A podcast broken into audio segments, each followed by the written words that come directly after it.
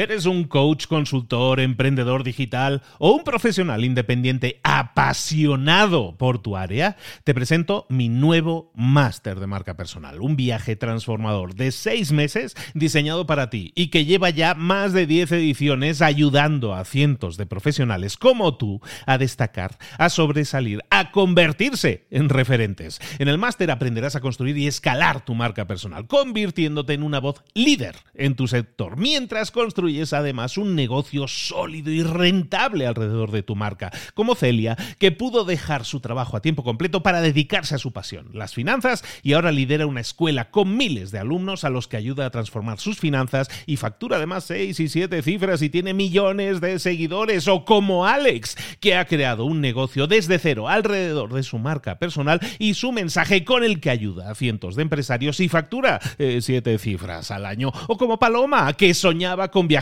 por el mundo y que ahora vive como nómada digital con cientos de miles de seguidores y más de 17.000 alumnos. Gracias al máster, su sueño pasó de ser una idea a una realidad rentable y reconocida. Este es el momento de que tú también dejes tu huella, de influir y de vivir por fin de tu pasión. Visita librosparaemprendedores.net barra marca y descubre muchas más historias de éxito de gente que confió en nuestro método. En junio comenzamos además la nueva generación y añadimos más novedades, más servicios y más soporte que nunca. Únete a la élite de profesionales que ya están cambiando sus vidas. ¿Estás listo? ¿Estás lista para desarrollar tu marca personal y ser nuestra próxima historia de éxito? Pues visita librosparaemprendedores.net barra marca y comencemos. ¿Te gustaría saber cómo hacer crecer tu empresa? ¿Te gustaría saber cómo promocionar tu empresa? ¿Te gustaría saber cómo contratar a gente? ¿Te gustaría saber cómo solucionar problemas cuando ya se ha producido un error, un desastre, cómo solucionarlo, por lo menos cómo controlar el fuego para que no se propague más. Todo eso lo vamos a ver ahora mismo, sin esperar más, en la segunda parte del resumen de un libro que se llama Rework, un libro escrito por Jason Fry, David Hannemeyer Hanson y que en español se tradujo como Reinicia. Sin más, vamos con la segunda parte aquí, ahora en Libros para Emprendedores. Reiniciamos.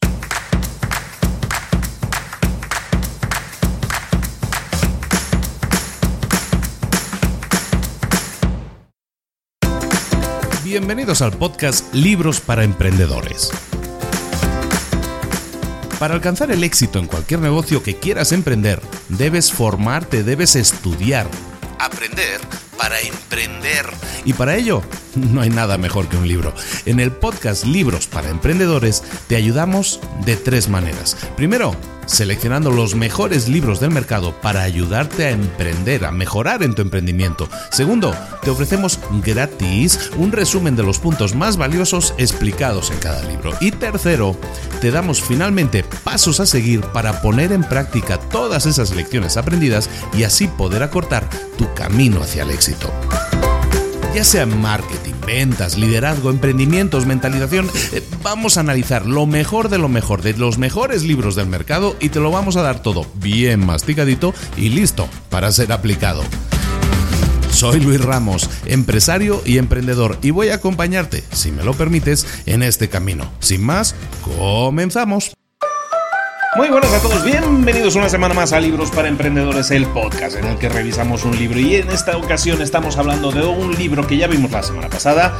Es un libro en el que se relatan, se explican, se aconsejan, se listan 87 ideas, estrategias, tácticas, 87 consejos, si lo quieres ver así, sobre cómo llevar una empresa. Eh, vimos bastantes puntos, vimos como casi la mitad, me parece más o menos, no recuerdo cuánto exactamente, pero vamos, lo dividimos, el, el libro se divide en varias secciones. La primera secciones que vimos tenían que ver con el arranque de la empresa, con el progreso de la empresa, con la productividad, también el análisis de la competencia y lo que vamos a ver en esta segunda parte del resumen son los 1, 2, 3, 4, 5, las 5 secciones finales del libro en las que hablamos de evolución de la empresa, promoción de la empresa, contratación en la empresa, control de daños y también la creación de cultura en la empresa. En definitiva, cosas súper interesantes. Como decíamos, es un libro escrito en el año 2010, se llama Rework. Los autores son Jason Frey y David Hannemeyer Hanson son, los creadores, los dueños de una empresa que se llama 37 Signals. 37 Signals se dedica, es una empresa que se dedica sobre todo a creación de software en la nube y este libro es básicamente un volcado de todas las experiencias que, han adquirido, los errores, las lecciones aprendidas, todo lo que ha sucedido durante esos años en que han tenido esta empresa. Esta empresa, como decíamos, se, centra en software en la nube. Básicamente es muy conocida porque es una empresa que lleva el software que se llama Basecamp. Basecamp es un, es un software que, te sirve para la gestión de proyectos. ¿De acuerdo? Eh, ya habíamos comentado un poco esto. Entonces, sin más, continuamos ahora sí con el resumen, con el resumen de Rework, de Reinicia. Y nos vamos a la siguiente sección. La siguiente sección de la que vamos a hablar ahora es de la evolución, así se llama, evolución, y vamos a ver varios puntos. Evolución es la, forma en que la empresa va a evolucionar, va a crecer, va a desarrollarse, y la evolución lleva a menudo a cambios. Tengámoslo eso en cuenta. Vamos con el, con el primer eh, capítulo de evolución. El primero es di no por defecto. Y es que es muy fácil decir sí a todo. Estamos acostumbrados a agradar a los demás. Es parte de nuestra cultura, incluso de nuestra educación. Y estamos, por lo tanto, acostumbrados a decir sí a todo. El, decir sí a, en una empresa nos puede llevar a problemas. Porque si, si somos demasiado optimistas y le decimos que sí a todo, sí a todo, sí a todo, va a llegar un problema en que si estamos hablando de un proyecto nuevo, de un nuevo diseño, lo que sea, si decimos que sí a todo, normalmente acabamos con un diseño que suele ser mediocre porque no se puede agradar a todo el mundo, no se puede hacer algo que le guste a todo el mundo. Tienes que siempre tomar decisiones. Y para tomar decisiones, eso quiere decir que hay veces en las que tienes que decir que no. Tienes que habituarte, tienes que meterte en el hábito de decir no a las cosas, incluso a muchas ideas que pueden sonar increíblemente bien, ¿no? Tienes que utilizar el poder del no para dar prioridad. Eso es lo más importante, para dar prioridad a lo que tú estás buscando. Recuerda que tenemos que definir siempre nuestras metas y el decir no a muchas cosas va a hacer que sigamos enfocándonos, llamémoslo así, enfocándonos en alcanzar las metas, en llegar a la meta que nosotros estamos deseando. ¿De acuerdo? Entonces, acostúmbrate a decir que no la mayor parte de las veces. Eso va a hacer que te enfoques mucho más en conseguir los resultados. El siguiente punto es una observación bastante interesante. en el título original se llama Deja que tus clientes te superen. Y de lo que se trata aquí es de lo siguiente, cuando tú estás dando servicio a una serie de clientes y vas evolucionando también tus productos o servicios a la par que van evolucionando tus clientes, resulta que tus clientes a lo mejor tienen nuevas necesidades y tú lo que haces es incorporar esas necesidades de esos dos, tres clientes, incorporarlas a tu producto. Con lo cual tu producto va evolucionando, se va haciendo cada vez más complejo. El problema de eso, de que estemos siempre alineados con esos tres, cuatro clientes que llevamos desde el principio, es que nuestro producto está creciendo con ellos y lo que a nosotros nos podría parecer interesante, es decir, nuestro producto ahora es más completo que antes, puede llegar un momento que nuestro producto servicio ya no sea fácil de entender, ya no sea asequible, ya incluya demasiadas cosas que el público en general no pueda necesitar. ¿Por qué? Porque está demasiado alineado con las necesidades de unos pocos clientes. Cuando esos clientes evolucionan, nuestro producto evoluciona. Eso hace que perdamos la posibilidad de captar nuevos clientes. Porque, eso es importante también saberlo, la mayoría de las veces lo que nuestros prospectos van a buscar es algo fácil, algo simple, algo pequeño, algo básico. Esas son necesidades que siempre van a ser constantes en cualquier negocio, ¿eh? De, ya sea un negocio físico, ya sea un negocio en línea, da igual. En cualquier caso, siempre vamos a buscar algo que sea pequeño, simple, básico. Y eso lo vamos a encontrar en tu producto. No si tu producto sigue creciendo y sigue desarrollándose y sigue haciéndose cada vez más complejo a la par que se van desarrollando y se van eh, haciendo cada vez más complejos los negocios de algunos de tus clientes. Por lo tanto, si tienes que dejar que tus clientes crezcan y te superen, que lo hagan. Intenta siempre que tu producto siga alineado con su creación original, con su idea original, que es que sea pequeño, simple, básico y que cubra las necesidades básicas para las que fue diseñado. Eso va a hacer que siempre tengas clientes que van a necesitar tu producto. Si tu producto es demasiado complejo, puede llegar un momento en que no haya mercado para venderlo, para promocionarlo, porque ya no habrá gente o, la gente suficiente como para que ese producto tenga un sentido mantenerlo. El siguiente punto que vamos a ver es que No confundas entusiasmo con prioridad. Y es que cuando hablamos de entusiasmo y prioridad, hablamos de temas muy interesantes también. En una empresa, cuando se nos ocurre una idea fantástica, inmediatamente nos entusiasmamos, ¿no? Y dejamos todo, ¿no? El tema de la procrastinación tiene mucho que ver en eso, ¿no? Que si tú tienes que hacer un trabajo y es un trabajo que es un poco más tedioso, si se te ocurre una idea, entre comillas, genial, claro, lo quieres dejar todo inmediatamente y ponerte con esa idea, ¿no? Entonces lo que haces es perder el enfoque, perder el foco. Lo que aconsejan ellos, y yo también te lo aconsejaría, es que cuando tengas entusiasmo por una, por una nueva idea, eh, déjala reposar, déjala reposar un día, dos, déjala reposar hasta el día siguiente, digamos así. Y date cuenta entonces al día siguiente, analiza si esa idea sigue siendo tan fantástica, tan espectacular, o simplemente pasa a ser una idea que pues estaría bien tener, pero que no es tan prioritaria. La mayoría de las veces, por no decir el 90-95% de las ocasiones, esto es lo que sucede. Lo que el, rush, ¿no? El subidón del momento es algo que te va a hacer querer dejarlo todo para dedicarte a eso. Pero si le dejas enfriar un poco, que, que reposar un poco y entonces volver a pensar si eso es tan fantástico, te vas a dar cuenta que nunca lo es, o casi nunca lo es. Todo eso sucede cuando nosotros queremos quitar el foco de alguna cosa, quitar el enfoque que tenemos actualmente para hacer otra cosa que nos pueda parecer más divertida, más atractiva, más novedosa. La novedad nos atrae, entonces siempre vamos a intentar buscar excusas para hacer cosas diferentes. Eso es pérdida de foco, eso tiene que ver con la procrastinación y eso hace que no lleguemos a alcanzar muchas veces nuestras metas. Eso es lo que hace que muchas empresas cierren, se desenfocan en lo que deberían estar haciendo realmente. ¿De acuerdo? Entonces siempre que tengas la el entusiasmo, ¿no? Por hacer algo nuevo, eh, no lo confundas con prioridad. Siempre déjalo reposar un poco, analízalo y ve si realmente es prioritario o simplemente es una cosa que estaría bien tener y con lo cual lo que podemos hacer, si es una idea interesante, pues a lo mejor la ponemos en un pool de ideas y la retomamos más adelante, pero no tiene que ser una idea prioritaria por la que tengas que dejar todo lo otro que estés haciendo para dedicarte solo a eso. Luego, el siguiente punto es que tu producto o servicio sea bueno en casa. Y este título tan curioso tiene que ver con una sensación que seguramente tú has tenido, pues yo creo que todos hemos tenido, que es que es la sensación esa de que tú vas a una tienda, ves un producto que te gusta, te llama mucho la atención, parece lo más increíble de la historia, tiene cosas que parecen espectaculares, lees la caja y dices, esto es increíble, tengo que tenerlo ya, ¡pum!, lo compras, ¿no? Y llegas a casa, y cuando llegas a casa te das cuenta de que ese producto no está a la altura de tus expectativas, que no es tan fácil de usar como parecía, que la lo que tú leíste lo leíste mal muchas veces y las características de ese producto no es exactamente lo que tú necesitabas. Eh, al final te das cuenta que ese producto no cumple las expectativas porque no era tan bueno como parecía o no cumplía con lo que tú, con lo que tú deseabas, ¿no? Eso tiene que ver con la forma en que nosotros estamos vendiendo los productos. Muchas veces el marketing es más bueno que el producto en sí. Las empresas que son realmente inteligentes, que se mueven de forma inteligente en el mercado, hacen lo opuesto. No se centran en vender más de lo que es el producto, sino se centran en que el producto siga siendo bueno o incluso mejor cuando llegues a casa. A lo mejor las expectativas que tú tenías no son no eran tan altas, pero lo que vas a hacer nunca es defraudar al cliente. Y cuando no defraudas al cliente, sin embargo, el cliente abre tu producto o servicio, prueba tu producto y servicio y se da cuenta de que es más de lo que esperaba, entonces esa persona va a ser una persona, un fan, un seguidor convencido y lo va a recomendar mucho más fácilmente que no de la otra forma, de una persona que lo compró y se siente un tanto defraudada. ¿De acuerdo? Entonces concentrémonos siempre en hacer que nuestro producto o servicio sea de esos productos o servicios que cuando llega la gente a casa y lo prueba, se da cuenta de que es mejor de lo que parecía en un principio.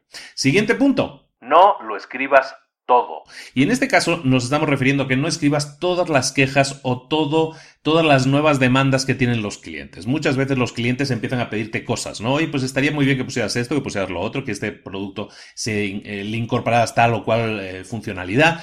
Y te empiezan a pedir y a pedir, a pedir. Y la gente, a lo mejor lo que hace muchas empresas es anotarlo todo, ¿no? Pero como locos, no, sí, sí, sí, un cliente nos ha pedido esto, tenemos que incorporarlo inmediatamente eh, porque te parece una buena idea. Bueno, lo que tienes que hacer en esos casos es no apuntar nada, es un poco extremo lo que dicen en el libro, pero no apuntar nada. Yo te voy a dar una visión a ver qué te parece de esto. ¿eh? Te dicen, no apuntes nada. ¿Por qué? Porque las quejas reales de los clientes no necesitas apuntarlas porque se repiten constantemente. Ese enfoque es interesante. Cuando tú recibes una queja no por parte de un cliente, una queja a lo mejor puede ser un consejo, una nueva funcionalidad, algo que requieren, ¿no? Cuando tú recibes ese comentario más de una vez, dos, tres, cinco, diez veces, ya no necesitas apuntarlo porque ya está en tu cabeza. Sabes que cada día hay alguien que te pide esa nueva funcionalidad. Sabes que todos los días hay alguien que se queja de esa cosa que no está funcionando correctamente. Cuando eso sucede, ya no necesitas anotar nada, ya lo sabes, ya está en tu cabeza. Es algo que se están quejando todos los días o están solicitando todos los días. Cuando es así, entonces ya no necesitas anotarlo. Y ese es el concepto que explican en este capítulo.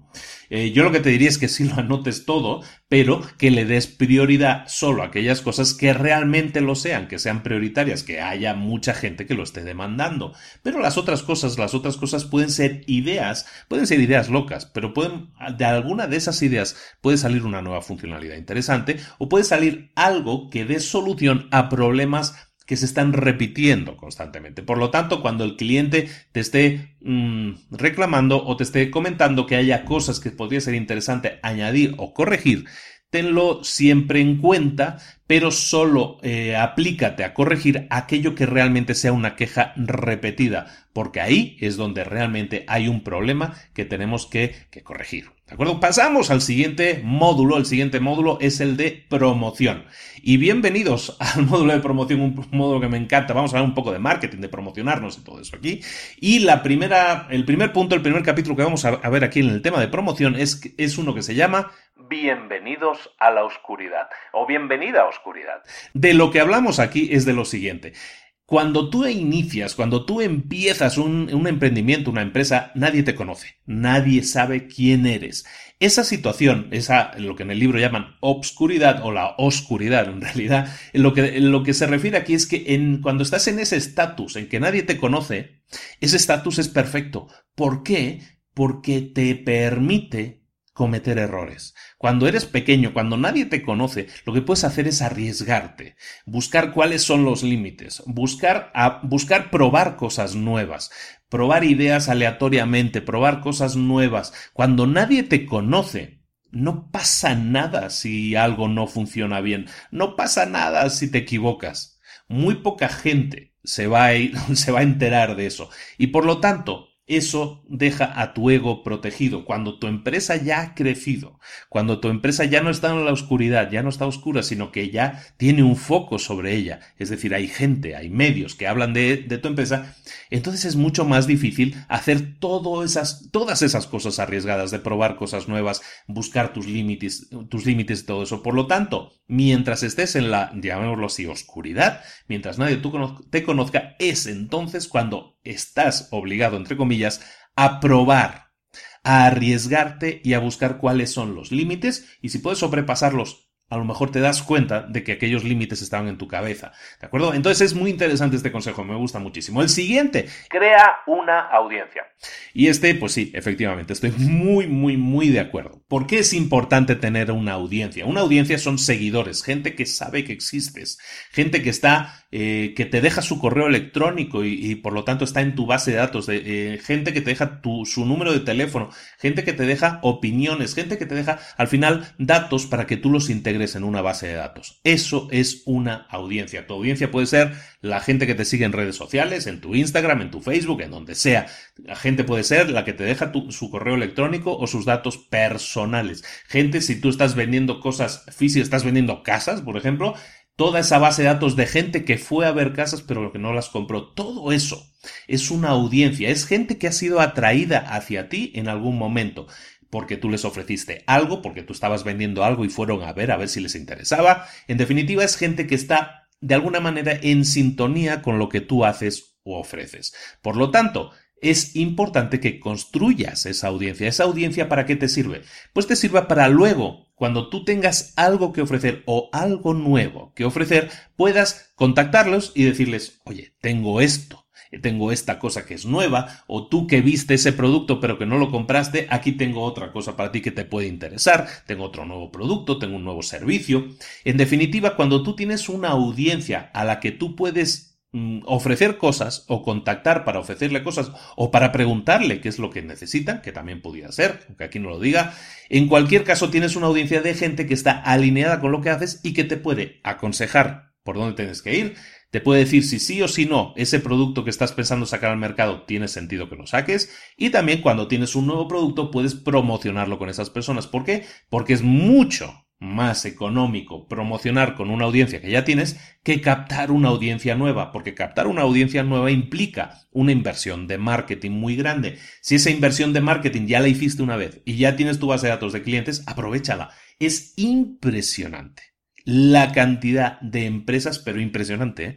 te asustaría, la cantidad de empresas que tienen bases de datos de clientes que no utilizan y siguen emperrados en decir, no, tengo que hacer una nueva campaña de marketing para captar más clientes, para captar más clientes, en vez de concentrarse en reutilizar esos clientes o prospectos que ya han tenido, que han visitado alguna vez y proponerles esa cosa nueva, ese producto nuevo, ese servicio nuevo y tener muchísimas ventas de una forma súper fácil, súper económica y que aumenta la relación a largo plazo de tu cliente contigo. El siguiente punto que tiene que ver con la promoción es uno en el que tienes que enseñar más que la competencia.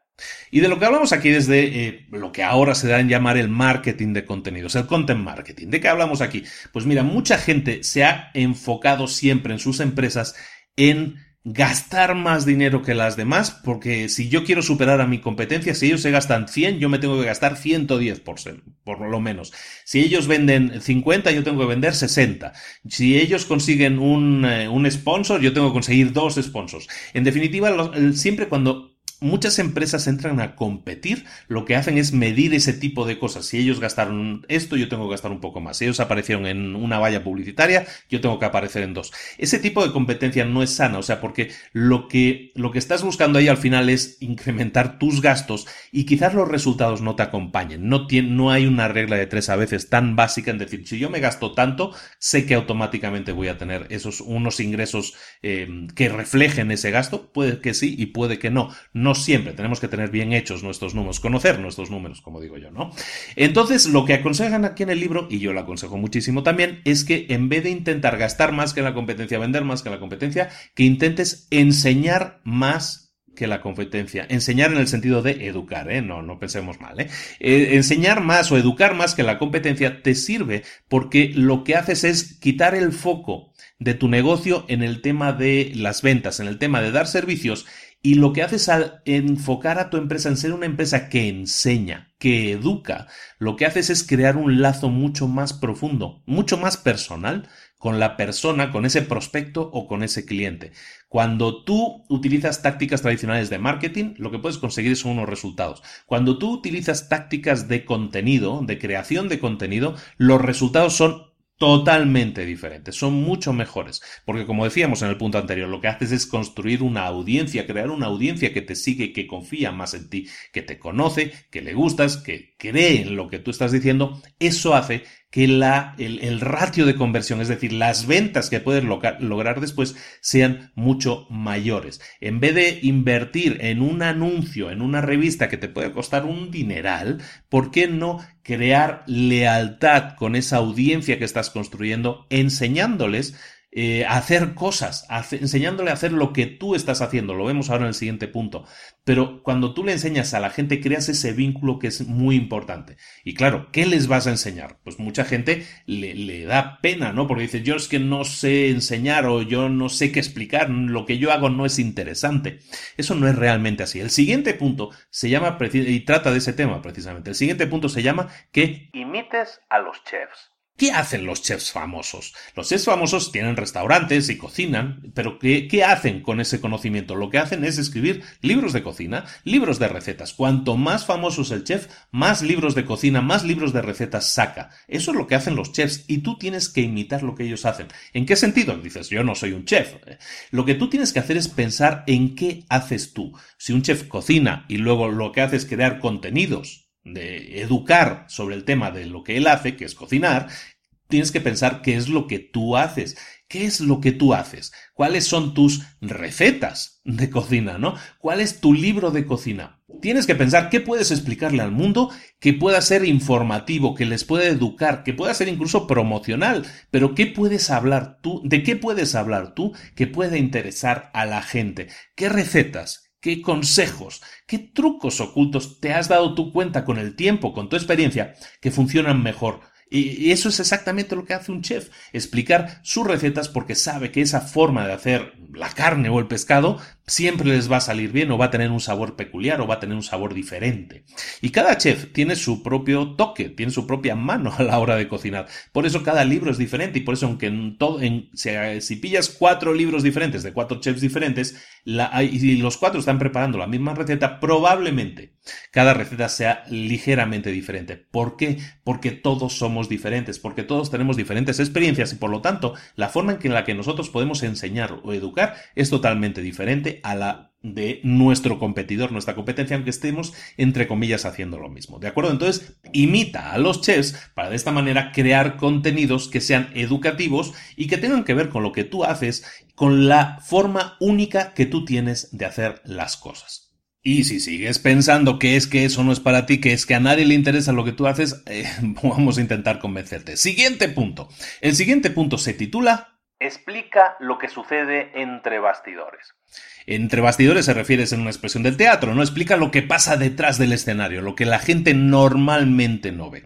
Eso le interesa mucho a la gente, eso le interesa mucho al cliente. Si tú eres, como hablamos del ejemplo del chef, si tú eres alguien que es chef, que cocina platos y tú los entregas en la mesa ya cocinados, pues eso es una cosa, pero si tú explicas qué es lo que hay detrás, eso es un libro de recetas. Un, libro de recetas te va a decir, estos son los ingredientes, cocínalos de tal o cual manera, córtalos de tal o cual manera, combínalos de, de tal o cual manera eso es exactamente lo que tú tienes que hacer. Explica lo que sucede detrás, lo que la gente no ve normalmente. Y no pienses ni por una vez que eso no le interesa a nadie. Eso le puede interesar a mucha más gente de la que tú te piensas. Y te ponen un ejemplo en el libro muy interesante y es que si tú dices es que hay trabajos que no son que no sirven para ser explicados, ¿no?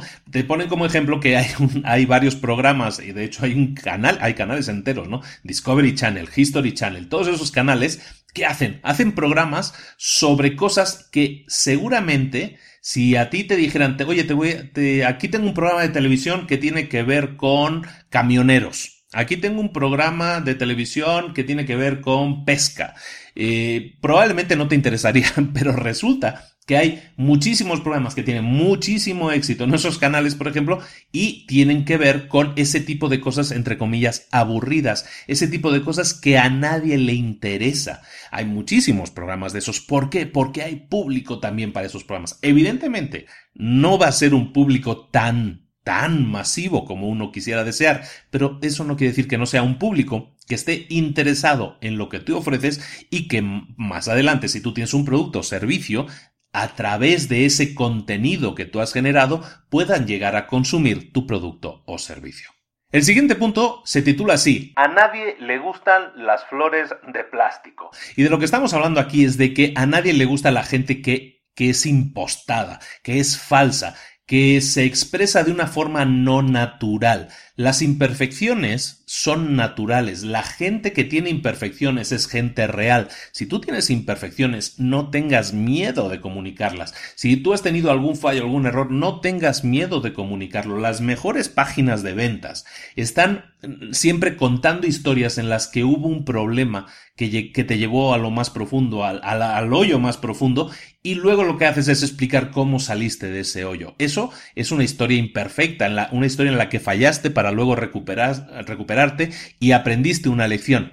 Eso a la gente le encanta, eso es algo que, hemos comentado ya alguna vez por aquí, que se suele llamar storytelling, ¿no? En el que explicas historias. Hay una serie de estructuras muy definidas que vienen desde la antigua Grecia en realidad, en las que estamos hablando, eh, estamos comunicando con nuestros clientes, mejor dicho, a través de historias. Y en las historias siempre hay imperfecciones. No intentes ser perfecto, no intentes siempre comunicar de la forma de la que se comunican en las noticias, ¿no? Que no se mueven, no se les mueve ni un pelo, siempre están bien sentados. No, sé natural. ¿Por qué? Porque a nadie le gustan las flores de plástico. La gente prefiere siempre las flores naturales. ¿Por qué? Porque huelen mejor y porque son reales, porque son de verdad y porque lo otro no dejan de ser imitaciones de la realidad. La gente siempre, si le das a escoger entre algo de verdad o una copia, una imitación, si puede, se va a quedar con la versión de verdad, con la versión real.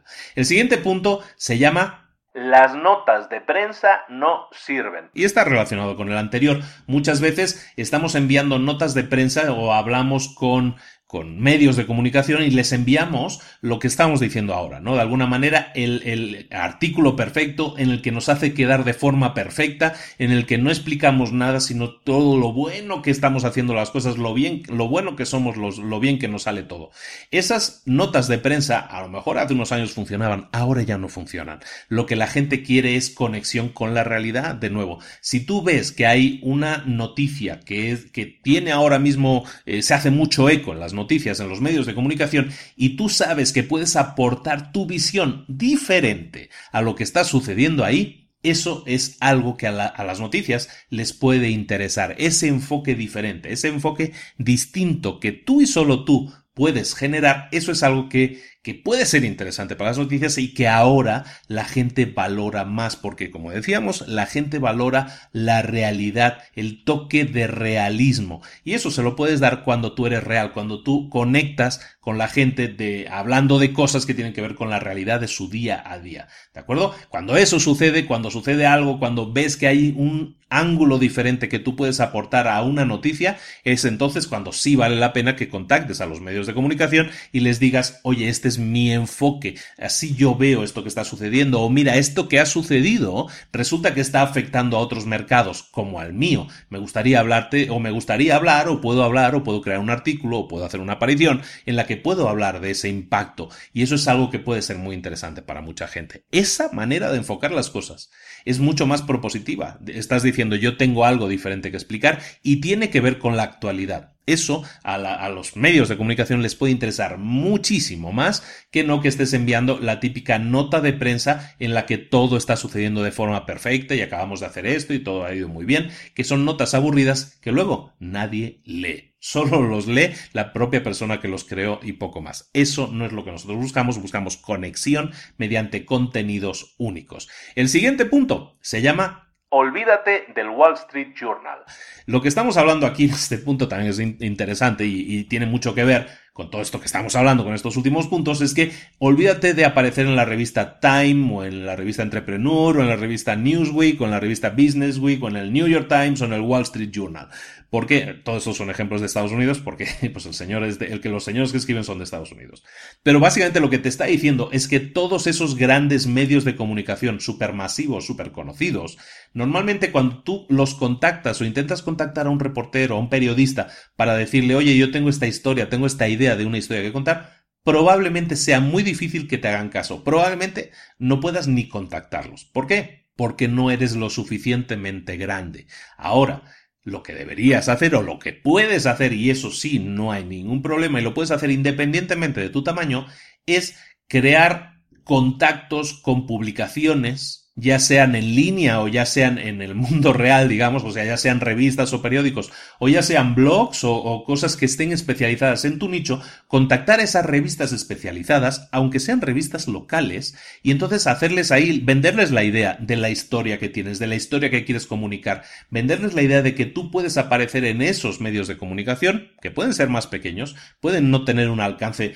mundial como tienen esos otros, pero pueden servir muy bien para que contactes con tu público ideal. Recuerda, gran enfoque, no debemos centrarnos en venderle a todo el mundo, porque entonces no le vamos a vender a nadie. Lo que tenemos que hacer es enfocarnos en conseguir posicionarnos como los mejores en un nicho de mercado en concreto. Si tú eres capaz de posicionarte como el mejor en un nicho de mercado, entonces tú vas a dominar ese mercado. Entonces, cuando alguien piense en que tengo una necesidad de inmobiliaria o de construcción o de lo que sea, van a pensar en ti porque tú eres el líder del mercado inmobiliario en esa ciudad, por ejemplo. ¿De acuerdo? Entonces siempre concéntrate en ser el líder de un nicho. Entonces olvídate de los, de los grandes medios de comunicación. Sí sería increíble poder salir en el Wall Street Journal o salir en la, en la televisión más importante de tu país, pero a lo mejor eso no te genera tantos resultados como centrarte en ir a buscar tu nicho de mercado, a sus publicaciones, a sus revistas, a sus periódicos, a sus blogs especializados,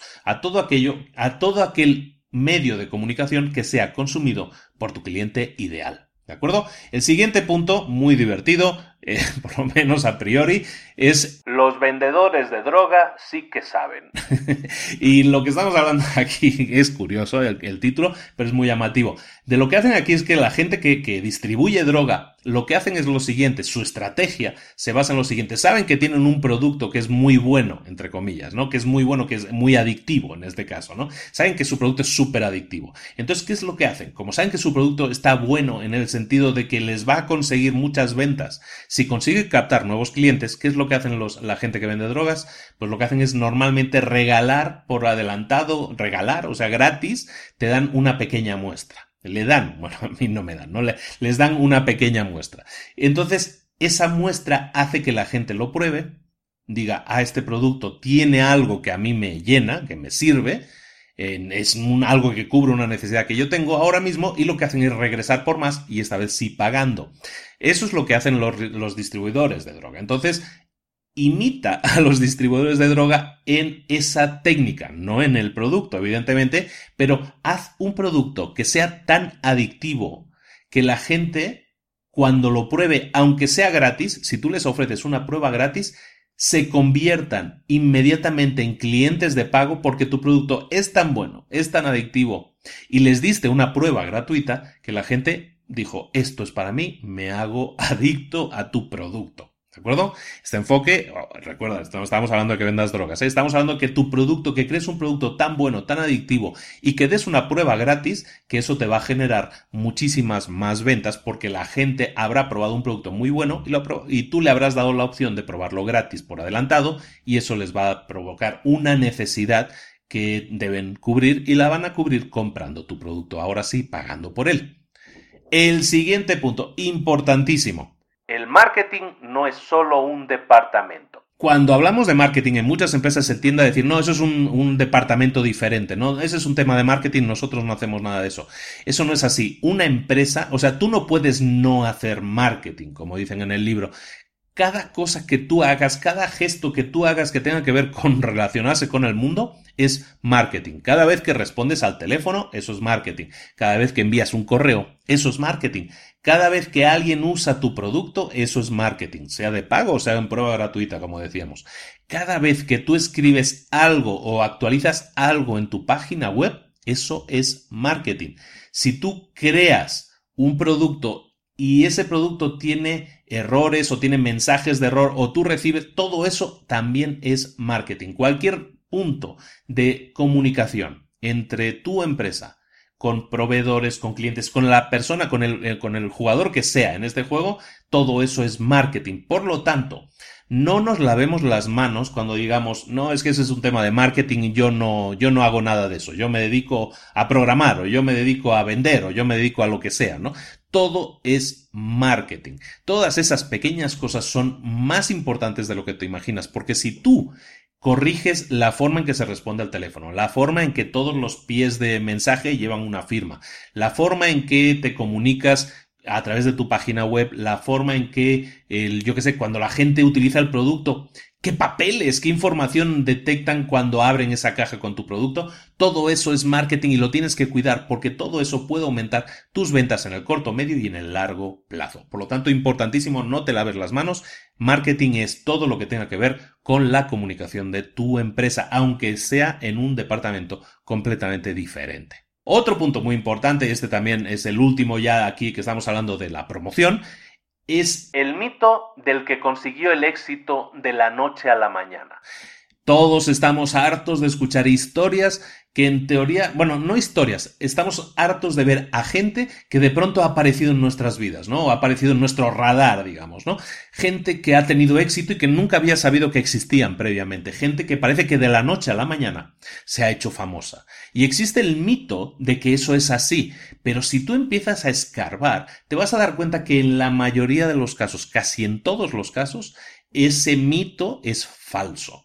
Hay gente que de, repente se hace muy famosa, el ejemplo que yo siempre pongo es el de Gary Vaynerchuk, que es un señor que se ha hecho muy famoso en los últimos que sea cinco años, más o menos, cinco o seis años, porque empezó a dar muchas charlas, porque fue muy espectacular dando sus charlas en vivo, ha empezado a salir en todos los medios de, de redes sociales y se ha hecho famosísimo y parece que está en todas partes, ¿no?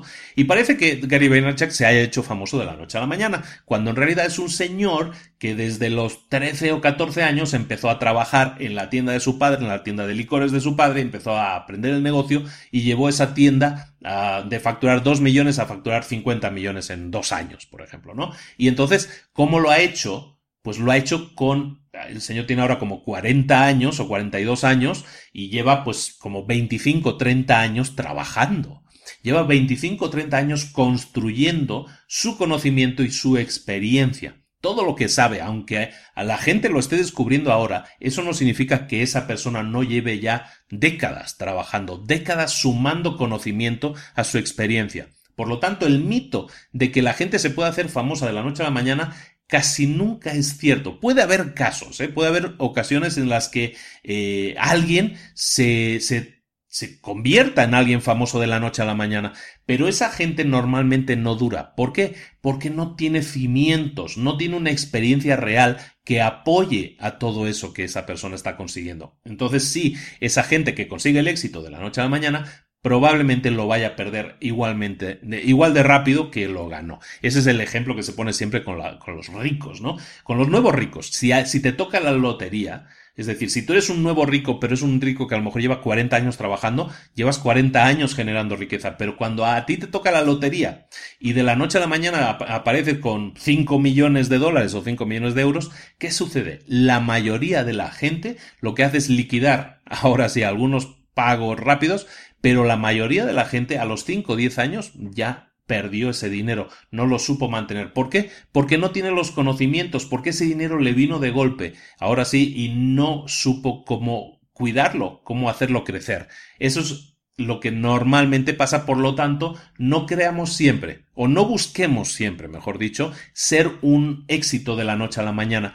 Concentrémonos en un crecimiento constante, en hacer un poco cada día, en cada día crecer un poco. Ponte metas cortas, metas pequeñas, que estén orientadas a tu crecimiento, eso sí, pero no busques es que necesito crear un producto o necesito crear un servicio que genere 5 millones de dólares de la noche a la mañana.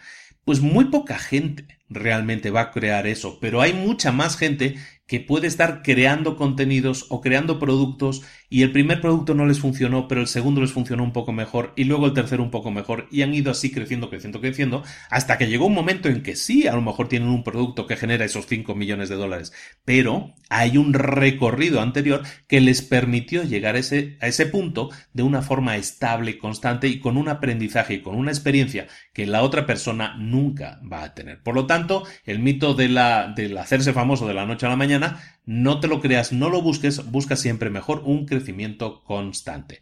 Pasemos ahora al siguiente módulo. En el siguiente módulo vamos a hablar de contratar a la gente. ¿De qué vamos a hablar aquí? Pues lo típico, ¿no? De cómo deberíamos contratar. Esta es una visión interesante la que ellos tienen. Vamos a verla. El primer punto en el tema de contratación es que lo hagas tú primero. Te aconsejan en el libro que nunca contrates a alguien para hacer un trabajo si antes tú no has intentado hacerlo.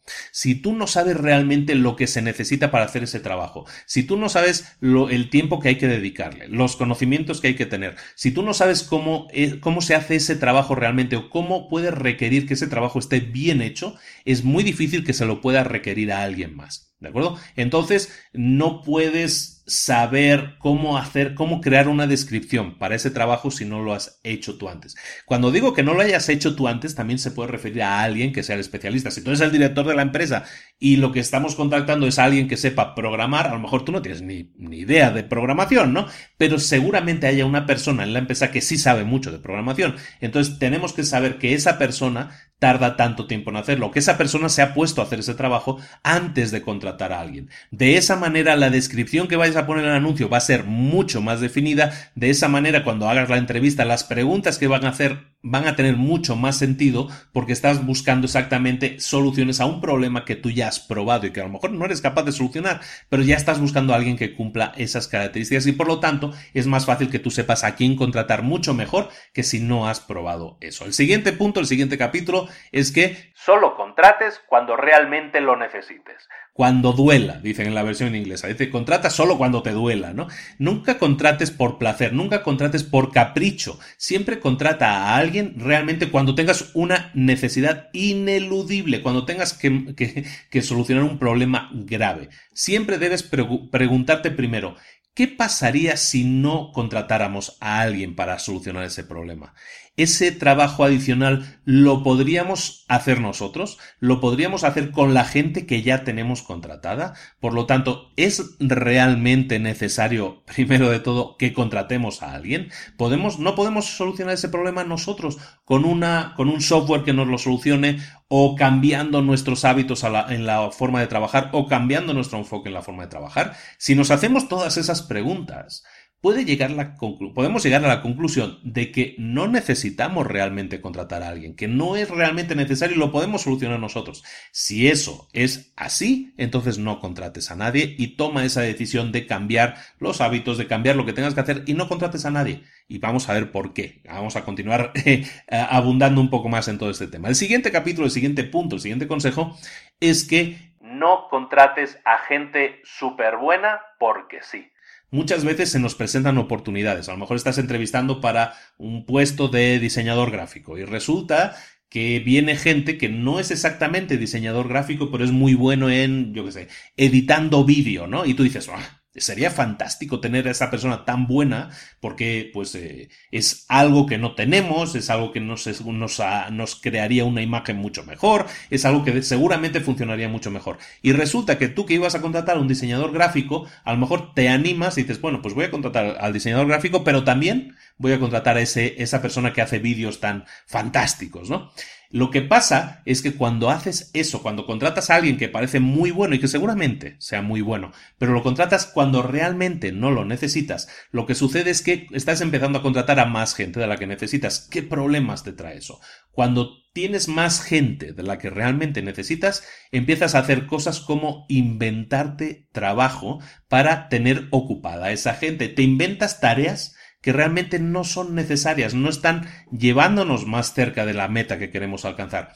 Pero te inventas esas tareas porque esa gente le estás pagando y tienes que tenerla ocupada. Y entonces empiezas a crear trabajo que es artificial. Y cuando creas tareas que son artificiales, empiezas a crear proyectos que también son artificiales, que no son realmente necesarios. Eso sí, cuando creas un proyecto artificial, un proyecto no necesario, es entonces cuando esos proyectos sí empiezan a incurrir en costos y complejidad reales. ¿De acuerdo? Entonces, cuidado con eso. Cuando a veces hacemos contrataciones por capricho, a dedo, porque no las necesitamos, pero dices que si no lo contrato yo, lo va a contratar otra empresa y este tipo es muy bueno, pues entonces vas a empezar a crear trabajo que no, que realmente tu empresa no necesita, proyectos que tu empresa, que tu empresa no necesita, y lo que sí vas entonces a incurrir son en gastos que tu empresa tampoco necesita. Siguiente punto. Extraños en una fiesta. En este punto lo que hablamos son de sensaciones y son sensaciones muy, muy concretas. Cuando tú entras en una fiesta en la que toda la gente se extraña, ¿qué sucede? Pues que la gente normalmente es muy educada, ¿no? No intenta decirse las verdades a la cara, sino que intenta ser educada, respetuosa, nadie intenta crear conflictos. ¿Por qué? Porque no conoces a nadie, no sabes realmente cómo la gente pueda reaccionar. Eso son eh, una fiesta de extraños, ¿no? De ahí el título del capítulo de esto es una fiesta de extraños. ¿Qué pasa entonces? Si eso lo trasladamos a una empresa, si nosotros empezamos a pensar en nuestra empresa, en la empresa en la que hemos empezado a contratar a gente, en la que llega un momento que entramos por la mañana y no conoces a la mitad de la gente que ves, ¿qué es lo que sucede? Que estás en una fiesta de extraños y en una fiesta con extraños, lo que sucede es que no vas a poder decirle a la gente realmente lo que piensas. Vas a intentar ser demasiado respetuoso, demasiado educado. En una empresa, tú tienes que ser capaz de decirle a alguien que se está equivocando. Tú tienes que ser capaz de decirle a alguien que no estás de acuerdo con lo que dice. Tú estás eh, tienes que tener la posibilidad de ser capaz de ofender a alguien incluso si eso sirve para, para que el problema se solucione, aunque la gente se moleste. En una fiesta de extraños nunca vas a molestar a la gente. Eso es lo que tienes que evitar, esa sensación es la que tienes que evitar en una empresa y para ello tienes que dejar de contratar a gente que no sea necesaria. Tienes que conocer perfectamente a tu equipo y tienes que ser capaz de comunicarte con total sinceridad con tu equipo, porque si no, los resultados nunca te van a acompañar. El siguiente punto viene a ser, en la traducción vendría a ser algo así como los currículums no sirven. Cuando una persona que está buscando trabajo empieza a enviar currículums y lo envía a 300 empresas a la vez, eso no es una buena señal. ¿Por qué? Porque está enviando lo mismo, está enviando un mensaje estándar a todas esas empresas. Ahora, lo que tú deberías fijarte más si tú eres la empresa que recibe ese currículum, el, currículum es por lo tanto estándar, no define nada. Lo que tienes que fijarte, lo que tú deberías exigir, es que la persona que te esté escribiendo, la carta de presentación que acompaña al currículum sí sea personalizada. En general no lo son y lo único que hacen es cambiar la dirección del destinatario y el nombre del destinatario. Pero si tú ves que un candidato a ser contratado sí se ha tomado el tiempo de estudiar a tu empresa, sí se ha tomado el tiempo de crear una carta exclusiva para tu empresa en la que habla de menciones de cosas que sí son reales en tu empresa, problemas, clientes, ganancias, crecimientos, cosas que son relevantes para ti. En tu empresa, eso es una señal, una luz verde diciéndote, esta persona sí se ha interesado por tu empresa realmente, esa persona sí se ha molestado en estudiar a tu empresa, esa persona ya ha recorrido un camino que otras personas deberían recorrer también. Es que cualquier empleado que lo vaya a hacer de tu empresa tiene que conocer tu empresa, tiene que querer conocer tu empresa. Si tú ves a un candidato que ya ha hecho ese esfuerzo, incluso antes de que se le pague, incluso antes de ser contratado, eso es una señal inequívoca de que esa persona sí quiere trabajar, sí tiene la actitud para trabajar en tu empresa. Por lo tanto, Ponle mucha atención a todas esas personas que crean currículums específicos para tu empresa o cuando menos las cartas de presentación que acompañan al currículum son específicas para tu empresa porque ahí esa persona está demostrando un altísimo interés en conocer más de la empresa y en trabajar con tu empresa. Otro punto interesante es el siguiente punto, es que los años de experiencia son irrelevantes. Muchas veces vemos, muchas veces no, siempre, ¿no? Vemos anuncios en los que se reclama eh, cinco años de experiencia, ¿no? necesitamos, estamos buscando a alguien pero que tenga cinco años de experiencia o tres años de experiencia. El tema de la experiencia es irrelevante porque muchas veces la experiencia de una persona solo quiere decir que estuvo en un puesto un cierto tiempo, pero eso el estar un tiempo no quiere decir que los resultados fueran buenos. Lo que nosotros estamos buscando muchas veces es gente que no tenga tanta experiencia. Resulta, en el libro lo comentan y es interesante el enfoque, que cuando tú contratas a alguien o cuando tú ves a alguien que tiene seis meses de experiencia y los comparas con gente que tenga dos años de experiencia o seis años de experiencia, comparas a alguien que tenga seis meses de experiencia con alguien que tenga seis años, las, las, diferencias son mínimas o prácticamente no existen. ¿Por qué? Porque normalmente cuando alguien ya lleva seis meses trabajando en una empresa, la curva de crecimiento se vuelve plana. Ya no hay un avance, ya no hay un crecimiento real. Por lo tanto, el contratar a alguien que tenga seis meses de experiencia o alguien que tenga seis años de experiencia, nunca te decidas por lo que parece obvio, ¿no? Voy a contratar al que tenga más experiencia.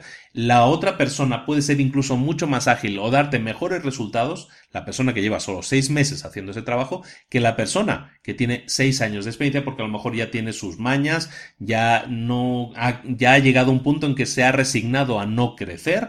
Es decir, podemos ahí tener problemas secundarios que no son los que nosotros buscamos en nuestra empresa. Por lo tanto, en cualquier caso, eh, lo que tienes que hacer es tomar como irrelevante el dato de los años de experiencia, porque como te digo, pueden no ser tan importante como pareciera en un principio. El siguiente punto. Olvídate de la educación formal. No caigas en la trampa de pensar que tienes que necesitas buscar a alguien que tenga un máster en Oxford o un máster en Cambridge o un máster en Harvard, porque esas personas son realmente las que tu empresa necesita o que tengan el título de la mejor universidad de tu país, la que sea, ¿no? Eso no quiere decir nada normalmente. Te ponen un dato muy interesante en el libro y es que de, de las 500 empresas más potentes de Estados Unidos, sus eh, directores generales, en el 90% de los casos, no pertenecen a ninguna de esas grandes universidades que en teoría garantizan que esa persona va a ser súper potente en el trabajo. El 90% de las 500 empresas más poderosas, sus directores generales no fueron a esas universidades. Por lo tanto, no reclames tú lo mismo. No pienses que la única persona válida para tu puesto de trabajo, para tu puesto de responsabilidad, tiene que ser una persona que haya estudiado en la mejor universidad. Eso no es garantía de nada ¿Por qué? Pues porque a lo mejor esa persona tiene un conocimiento muy teórico, pero a lo mejor no tiene un conocimiento práctico. Y hay personas que a lo mejor no tienen completada la carrera universitaria y resulta que son más potentes por todos los años de experiencia que han acumulado a la hora de llevar a cabo el trabajo. Por lo tanto, cuidado con el tema de las superuniversidades, ¿no? O sea, nos olvídate un poco de la educación formal en ese sentido porque, como te digo, los títulos nunca quieren decir nada, no son y entramos en otro tema, ¿no? Pero ya no me quiero desviar mucho, pero el tema de los títulos nunca quiere decir nada, no es muestra de nada, porque para mí, es, por ejemplo, en mi caso, es mucho más importante la experiencia formal que los títulos universitarios. Otro punto importante cuando, a la hora de, de contratar a gente o a la hora de formar equipos, también veámoslo así, es que todos trabajan. Cuando tú tienes un equipo pequeño, lo que necesitas es gente que trabaje. No necesitas gente que se escabulla, que, se escape lo antes posible. Lo que necesitas es gente que trabaje. Es decir, gente comprometida con el trabajo. No que lo procrastine, no que lo delegue. Tienes que tener a gente que sea productora. Nadie puede estar por encima de lo que se le exige. ¿De acuerdo? En una empresa pequeña, por lo tanto, todos trabajan. Siguiente punto. Contrata gente que se autogestione. En una empresa solemos tener perfiles altos, ¿no? lo, que se, lo que se suele llamar perfiles altos, perfiles ejecutivos altos, que son los gestores. ¿no? Cuando tú tienes un perfil de este tipo, esa gente se ocupa de gestionar a otras personas. Lo que nosotros tenemos que buscar es buscar gestores que sean capaces no de gestionar a otras personas, sino de autogestionarse. Es decir, que sean gestores de sí mismos, aunque sean solo una persona, que sean capaces de gestionar ese equipo de uno, que es esa persona, ¿no? Que sean capaces de definir sus propias metas, que sean capaces de ejecutar las acciones necesarias para alcanzar esas metas, que no necesiten ser dirigidos constantemente, que no necesiten estar constantemente reportándose porque pueden ser independientes a la hora de trabajar y aún así dar excelentes resultados. Tenemos que intentar buscar a gente que sea autogestionada. El siguiente punto, y estoy muy de acuerdo con este punto, contrata siempre a aquellos que escriban bien. Si tú estás intentando decidirte entre varios candidatos y todos aparentemente tienen las mismas cualidades, por lo tanto cualquiera de ellos podría ser bueno para tu puesto de trabajo, entonces siempre contrata a aquel que escriba mejor. Da igual que estemos hablando de marketing, da igual que estemos hablando de alguien de ventas, da igual que estemos hablando de un diseñador, de un programador, de lo que sea. En cualquier caso, en cualquiera de esos casos, contrata siempre al que escriba mejor, al que tenga mayores habilidades a la hora de escribir. ¿Por qué? Cuando tú contratas o cuando tú tienes o cuando tú eres un buen escritor, no estamos centrándonos en que escribes muy bien, no es esa habilidad como un compartimento estanco.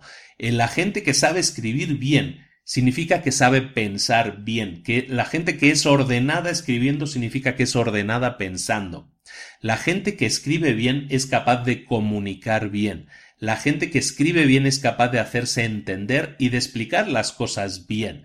Pueden ponerse, tienen empatía porque son capaces de ponerse en, la piel de los otros, ¿no? Son capaces de, de escribir con empatía. Por lo tanto, cualquier persona que sepa escribir y comunicar bien en lengua escrita, esa es una persona que debería tener prioridad a la hora de ser contratada para trabajar contigo. Eh, aviso para navegantes, todos aquellos que no escriban bien, que tengan faltas de ortografía, que les cueste articular sus pensamientos o transmitir lo que quieren decir, que empiecen a practicar. Nadie está exento. Yo todas las mañanas dedico de 45 minutos a una hora a practicar mis habilidades de escritor. A, practicar, no de escritor, no escribo libros así como loco. ¿eh? Lo que hago es escribir artículos o copio textos que me permitan aprender cómo estructurar mejor y de esa manera cada vez ser mejor en eso. ¿Por qué? Como te decía, porque eso te ayuda a pensar mejor y más estructuradamente y sobre todo a transmitir las ideas que tú quieres transmitir también más estructuradamente. ¿De acuerdo? Un punto interesante, el siguiente punto. Los mejores están en todas partes. Tenemos que dejar de pensar que si una persona no está en la ciudad en la que nosotros estamos, si no vive cerca del trabajo, esa persona no es interesante para nosotros.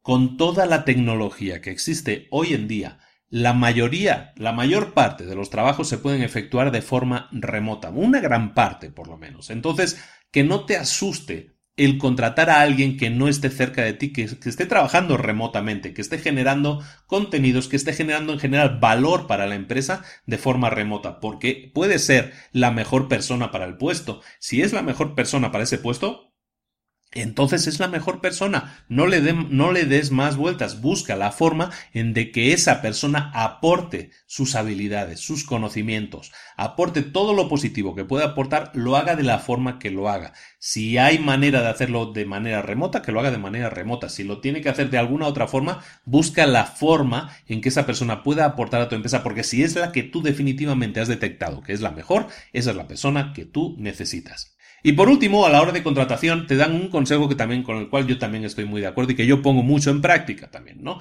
Pon a prueba a tus empleados.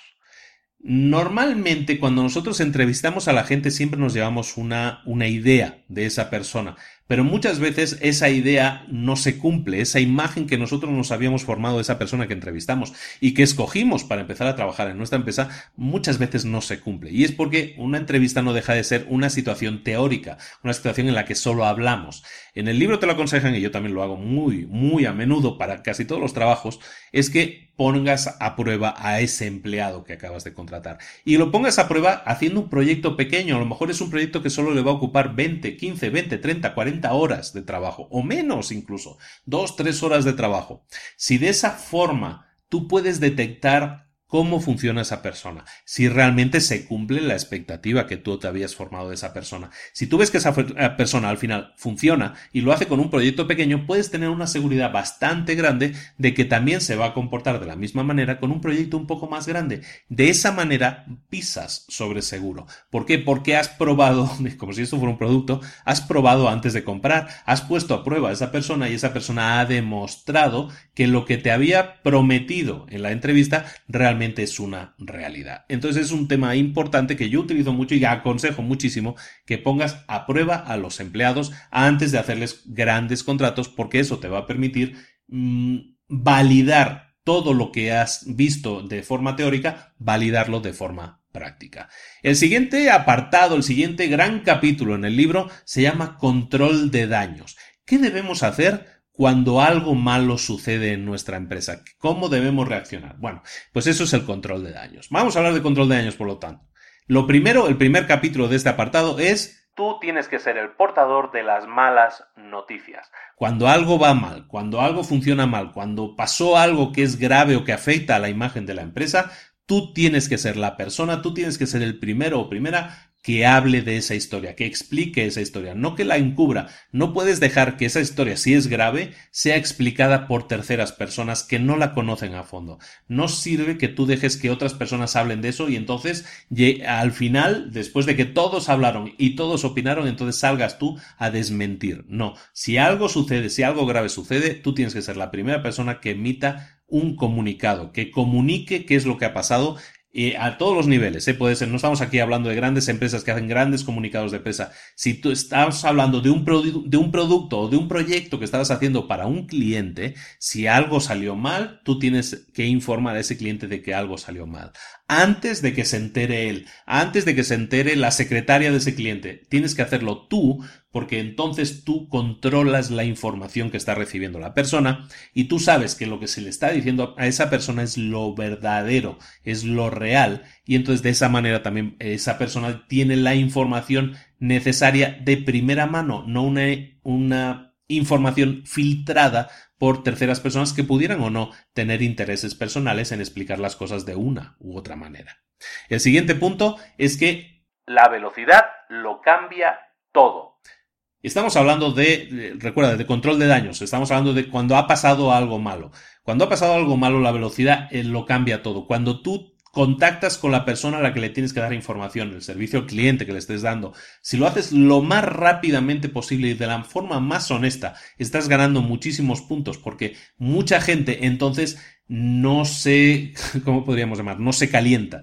Cuando sucede algo grave, para un cliente, si tú dejas de informar a ese cliente por mucho tiempo, ese cliente se convierte en un volcán, se va calentando cada vez más por dentro hasta que llega un momento en que explota. Si tú haces lo antes posible, si tú lo que haces es comunicarte con ellos lo antes posible, vas a evitar que ese volcán siga creciendo, creciendo, creciendo en intensidad y puedes llegar a evitar que explote. ¿Por qué? Porque lo que haces es darle información de primera mano, no filtrada, y le estás explicando seguramente, aparte del problema, el enfoque para solucionar lo que estás tomando. Cuando lo haces de esa manera, ¿qué sucede? Pues que esa persona ya no tiene necesidad de explotar, ya le has explicado tú qué ha sucedido y qué vas a hacer. Esa es la mejor forma de que el control de daños que tengas, eh, los daños que tengas, el control de daños es lo que estás haciendo, en los daños que tengas sean mínimos. Siguiente punto. Tienes que aprender a decir lo siento. Una buena disculpa significa que estás aceptando la responsabilidad. Cuando no hay condicionales en tu respuesta, cuando estás aceptando al 100% tu responsabilidad, eso le demuestra al cliente o a la persona que está recibiendo el mensaje, eso le demuestra, como te digo, que tú eres responsable, que estás reconociendo que algo se hizo mal y que estás tomando las medidas para que eso ya no vuelva a suceder y para corregir lo que está sucediendo. Esa es la forma adecuada ¿no? de, de, de, de disculparse, por decirlo de una manera. Decirlo sin condiciones, sin atenuantes, lo hicimos mal, esto es un error nuestro, vamos a corregirlo, ya se está corrigiendo y va a estar corregido en tanto tiempo. Esa es la manera, sin condiciones, sin decir es que Pepito me dijo, entonces estoy buscando otro culpable. No, eso no ayuda en esa situación. Cuando sucede algo malo, es mejor decir sí, fue culpa mía, voy a solucionarlo, es mi responsabilidad y lo voy a hacer lo antes posible para que de esta manera no impacte o el, impacto sea mínimo. Esa es la manera de comunicarse, sin excusas, sin buscar a terceros a los que colgarle el problema y nosotros lavarse, lavarnos las manos. Aunque, sin embargo, esa viene siendo la, la, situación siempre habitual. Siempre hay otro responsable, siempre hay otro problema que, nos, eh, que es externo a nosotros y que siempre tendemos a culpar. Intentemos no hacerlo. Otro punto muy importante que tiene que ver con el control de daños es que pon siempre a todos en el frente. Y cuando decimos a todos, decimos a todos, a todo el equipo, a toda la empresa. Todos deben estar conectados con los clientes. A lo mejor no siempre, a lo mejor si la, empresa tiene unas personas que son las que se encargan con el trato del cliente de diario, perfecto. Pero todas las personas de la empresa tienen en algún momento, en algún punto, una serie de veces al año, tienen que estar presentes siempre que haya clientes. Tienen que estar siempre en el frente, en, el frente viéndolo como, como un símil de, batallas, ¿no? De un símil de guerra. ¿Por qué es importante eso? Cuando tú pones a, yo qué sé, al de contabilidad, cuando tú pones al de recursos humanos, cuando tú pones a la persona que sea a contactar al cliente, a escuchar al cliente, a escuchar los problemas, las quejas del cliente, a ver cómo manejas al cliente, a ver cómo le das soluciones al cliente, eso hace que interioricen que hay alguien ahí detrás. Cuando tú tienes, a mí me pasaba mucho cuando yo trabajaba en temas de programación, ¿no? En temas de, de tecnología en, el, en, un banco. Yo tenía bastante contacto con los clientes, pero había mucha otra gente del equipo que nunca tenía contacto con los clientes. Y alguna vez, cuando los llevamos a alguna reunión de clientes, porque era necesario, porque allí en la empresa no se estilaba tanto, llevar a los programadores internos, pues llevamos a esas personas y se daban cuenta entonces de, la empatía que necesitaban tener con lo que estaban haciendo. Todo lo que, todo lo que hacían, que era, eh, lo hacían en un marco, digamos, teórico, pasaba a ser algo real y la empatía que se generaba y la identificación con los problemas del cliente que se generaba hacía que esas, esas, personas, que esas gentes empezaran a trabajar muchísimo mejor. ¿Por qué? Porque eran conscientes de que lo que hacían tenía un impacto en la vida o en los resultados de otras personas. Y de esa manera, al poner a todos al frente, al ponerlos a todos expuestos a la visión de lo que es la realidad con los clientes reales, eso hace que los resultados sean mucho mejores porque la gente se identifica con esas situaciones y da su mejor versión entonces porque sabe que hay otras personas que están recibiendo lo que ellos están haciendo, se hace más consciente, se hace más real todo el entorno de trabajo. El último punto que tiene que ver con el tema de las de la, me río por el título. El, el, último punto que estamos viendo aquí en el tema del control de daños es que respires profundamente. Cuando la gente se queja, lo que tienes que hacer es dejar que se quejen, dejar que se desahoguen, hacerles saber que estás escuchando, eh, demostrarles que estás entendiéndoles, que estás comprendiéndoles, que hay empatía por tu parte a la hora de escucharlos, de comprenderlos.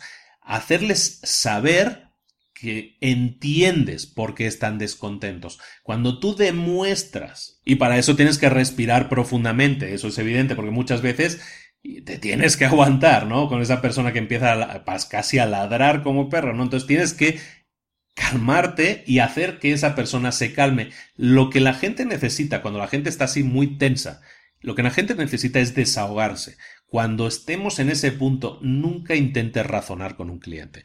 Es preferible que lo dejes desahogarse, que se suelte todo lo que suelte todo ese volcán de furia que lleva dentro, y es entonces cuando tú le vas a hacer saber que entiendes lo que está sucediendo, que entiendes el descontento que tiene, que sabes por qué lo están diciendo y que vas a tomar entonces sí, que cuando ya le has demostrado que lo entiendes y esa persona recibe tu mensaje, entonces sí ya puedes empezar a decirle, esto es lo que vamos a hacer. Estas son las medidas que vamos a tomar para corregir ese problema que entendemos que le ha causado un, problema grave. Y, de eso se trata, ¿eh? de darles a entender que los entiendes, que los comprendes, que entiendes perfectamente la situación. Cuando haces eso, y eso lo haces, como dicen aquí, respirando profundamente, pues sí, te va a tocar aguantar el chaparrón, aguantar la lluvia, pero después eso, ese, aguante, ese hacerle entender que si los entiendes, te va, va a ser una puerta abierta a buscar soluciones que afecten positivamente a las dos partes.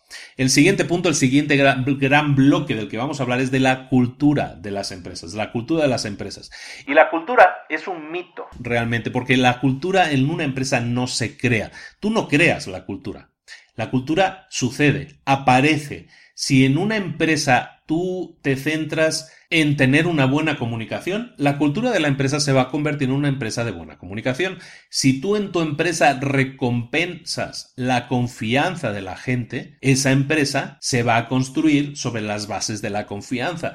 Si el centro de tu empresa o lo que tú más insistes que la gente debe hacer es tratar a los clientes súper bien, entonces tratar a los clientes súper bien, se convierte en la cultura de la empresa, pero es algo que tú siembras, tiene que crecer, tú tienes que ser el modelo también de lo como quieres que se funcione, que funcione esa empresa y esa forma de funcionar es lo que se convierte en la cultura de la empresa. La cultura no se escribe, no se diseña en una pizarra y se hace una reunión y se les dice a todos, ¡eh! Ahora somos una empresa de dar buen servicio al cliente. No, no es una orden, es algo que tú siembras, que tú tienes que enseñar en muchos casos, tienes que dar clases, tienes que dar contenidos que ayuden a todos los miembros de la empresa a saber que eso es lo, la forma en que tienen que transmitir, la forma en que tienen que comunicar, la forma en que tienen que hablar y la forma en que tienen que entregar resultados. Entonces es cuando ya empiezas a crear la cultura de la empresa como resultado de ese esfuerzo de ser primero, no de querer ser. ¿De acuerdo? Entonces, el siguiente punto dentro del módulo de cultura es que las decisiones son temporales. Y este es importante también. El tema de las decisiones son temporales. Normalmente tendemos a tomar decisiones y pensamos que en una empresa las decisiones que tomamos tienen que durar eternamente. Y cuando nosotros tomamos una decisión y lo estamos haciendo sobre esa base, las decisiones que tomamos no son las mejores, porque siempre estamos buscando una decisión que nos sirva durante 20 años. Sé que si voy a cambiar las cosas, las quiero que ese, cambio dure para siempre. En una empresa eso no funciona así. Una empresa está cambiando constantemente, es, una, es un ente vivo que está transformándose. Entonces, las decisiones que tú tomas, el tiempo de vida que van a tener normalmente es corto. Por lo tanto, nunca cuando tomes decisiones, las tomes pensando que van a ser eternas, que nunca más van a cambiar. Piensa, en cambio, siempre que las decisiones son temporales y eso te va a permitir tomar mejores decisiones, decisiones que estén mucho más enfocadas en los problemas actuales, no en prevenir problemas futuros. El siguiente punto en el tema de la cultura es que no contrates a estrellas del rock. Como les, les, suelen llamar. Es decir, no busques contratar al super perfil, al super personaje que es famosísimo en su ámbito y que en teoría él solo va a ser el protagonista en la empresa. Muchas veces cuando ves un anuncio de, de búsqueda de trabajo, se busca al mejor, ¿no? Tienes que demostrar que eres el mejor, si no, no te vamos a contratar. Y lo que hacen es buscar eso, ¿no? Estrellas del rock. Lo que tú tienes que enfocarte en crear no es en contratar estrellas del rock, sino en crear un escenario, un lugar de trabajo que sea una estrella del rock en sí mismo. ¿Cómo? Como estábamos hablando, ¿no? Con la forma en que tú enseñas a la gente a trabajar, con confianza en la gente con la que trabajas, dejándolos trabajar con autonomía, dejándolos trabajar asumiendo sus responsabilidades. Si tú consigues crear un ambiente de trabajo así, autónomo, con confianza, con responsabilidad, que funcione de esa manera, ese entorno sí es una estrella del rock. Cuando haces eso, cuando creas un entorno que es protagonista, que es un entorno que está diseñado para que la gente dé su mejor versión, te darás cuenta que ya no necesitas contratar a estrellas del rock, sino que todos tus empleados tienen la potestad, tienen la facultad, pueden llegar todos ellos a ser verdaderas estrellas del rock. ¿Por qué? No porque todos tengamos dentro ese potencial, que todos lo tenemos, sino simplemente porque el entorno que tú has propiciado para esas personas, para que esas personas florezcan, es el adecuado. Lo que tienes que hacer entonces es crear entornos que propicien en que el desarrollo integral de esas personas, dándoles autonomía, dándoles responsabilidad, confiando en ellos. Siguiente punto, relacionado con el anterior, ¿cómo creas ese entorno de trabajo? Bueno, el siguiente capítulo se llama no tienen 13 años. Y que y, es el gran error que la mayoría de gestores cometen. Tratar a su gente, tratar a sus empleados como niños. Cuando tú tratas a la gente como niño, lo que obtienes es el trabajo que genera un niño. Es por eso que muchas empresas no funcionan lo bien que podrían funcionar y es porque sus managers, sus gestores, tratan a la gente, a sus empleados como niños. Los empleados necesitan estar pidiendo permiso constantemente antes de hacer cualquier cosa. Cualquier cosa que quiera hacer un empleado necesita siempre aprobación previa. ¿Por qué? Porque de otra manera ese gestor no se siente cómodo. Tiene que tener el control, es lo que se llama el micromanager. Es un, un manager, un gestor que se centra en gestionar pequeñas decisiones. Cuando tú haces eso, le estás impidiendo a esa persona crecer, le estás tratando como un niño, le estás enviando un mensaje en el que le estás diciendo directamente no confío en ti. Por lo tanto, cualquier cosa que se te ocurra hacer, no la hagas. Pasa primero por mí y me lo, me lo, pides, me pides permiso primero. Esa es la forma en que están tratando a los empleados y esa es la forma no adecuada de hacerlo, porque no tienen 13 años y son personas adultas que tienen capacidad de decisión de tomar decisiones si están correspondientemente motivadas. ¿Y cómo te aseguras de que tienes gente motivada? Pues para eso el siguiente capítulo. El siguiente capítulo es que envíes a la gente a casa a las 5 de la tarde. Bueno, ese es el horario normal de, de salida del trabajo en Estados Unidos, por eso envía gente a, casa a las 5 de la tarde. De lo que se habla en este capítulo es de que contrates a gente que cuyo centro de vida no sea el trabajo, que contrates a gente que tenga más vida, que tenga otras necesidades, que tenga hijos, que tenga hobbies, que tenga cosas que quiere hacer fuera de la empresa. Ese tipo de gente que tiene otras necesidades, que el trabajo no es el centro de, su vida, se centran en lo siguiente, se centran en ser lo más óptimos posibles en el trabajo. Cuando tú sabes que, por ejemplo, amigos míos, ¿no? Que son corredores, ¿no? Que corren maratones y estas cosas, es gente que quiere salir lo antes posible porque quiere ir a entrenar. ¿Por qué? Porque están trabajando en su crecimiento. Entonces, ¿qué hacen durante el trabajo? ¿Se dedican a estar haciendo así como pajaritos? ¿Se dedican a, pajarear? ¿A no hacer nada? ¿A estar mirando su Facebook? No. Lo que intentan es que el tiempo que están en el trabajo sea lo más óptimo posible. Si se plantearon una serie de metas u objetivos, lo que hacen es cumplirlos lo antes posible. ¿Por qué? Precisamente porque no quieren trabajar horas extras, porque saben que su necesidad vital no es cumplir con el trabajo, su necesidad vital es su propio crecimiento personal. Entonces lo que hacen es dar el máximo posible en el trabajo precisamente para que el trabajo no se coma su área personal. Entonces, eh, lo que, en lo que te comentan en el libro es que busques contratar a gente que tenga actitudes y aptitudes para hacer otras cosas o que tenga otras necesidades que estén fuera del trabajo, es decir, que el trabajo no sea el centro de su vida, que lo único que busquen en su vida sea crecer en el trabajo, porque esa gente normalmente el tiempo que dedica al trabajo no es el más óptimo posible. En el siguiente punto vamos a hablar de las políticas de la empresa. El siguiente punto se llama Las cicatrices no aparecen con el primer corte. y, hablamos aquí de políticas de organización en las empresas.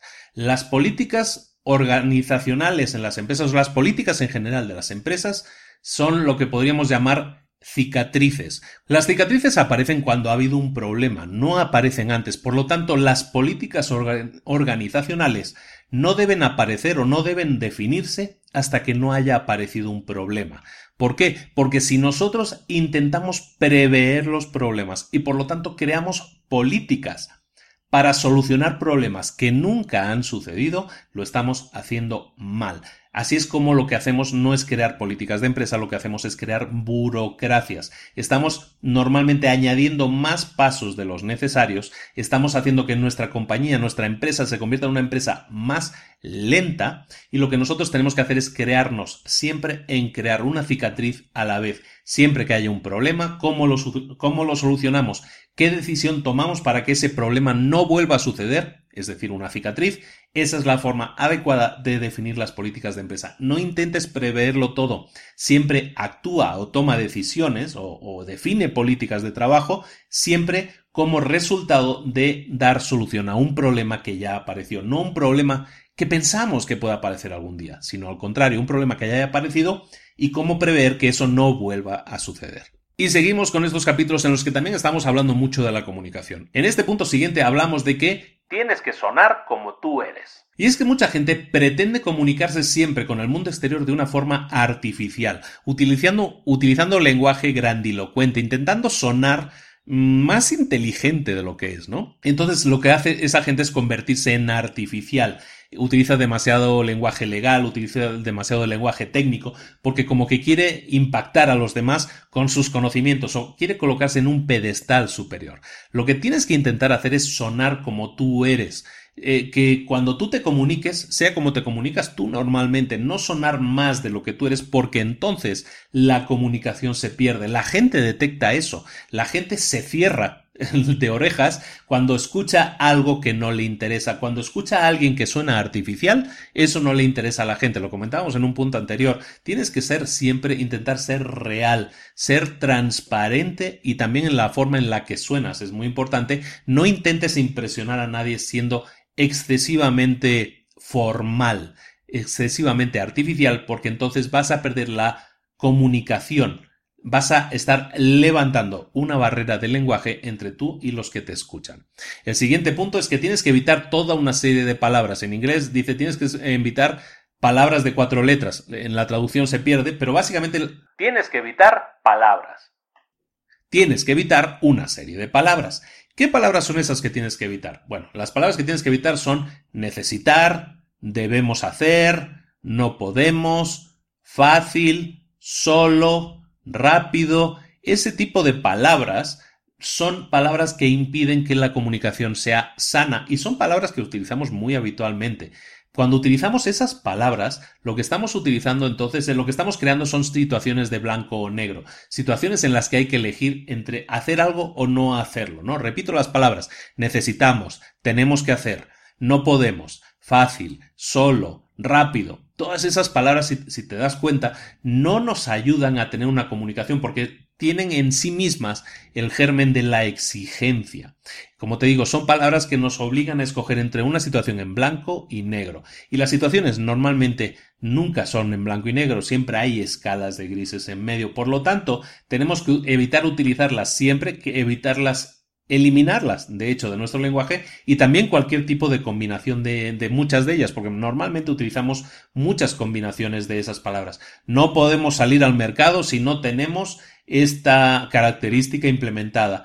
Eso es algo que todo el mundo quiere. Esta pequeña cosa debe ser muy fácil de solucionar. Esta cosa tienes que arreglarla rápido.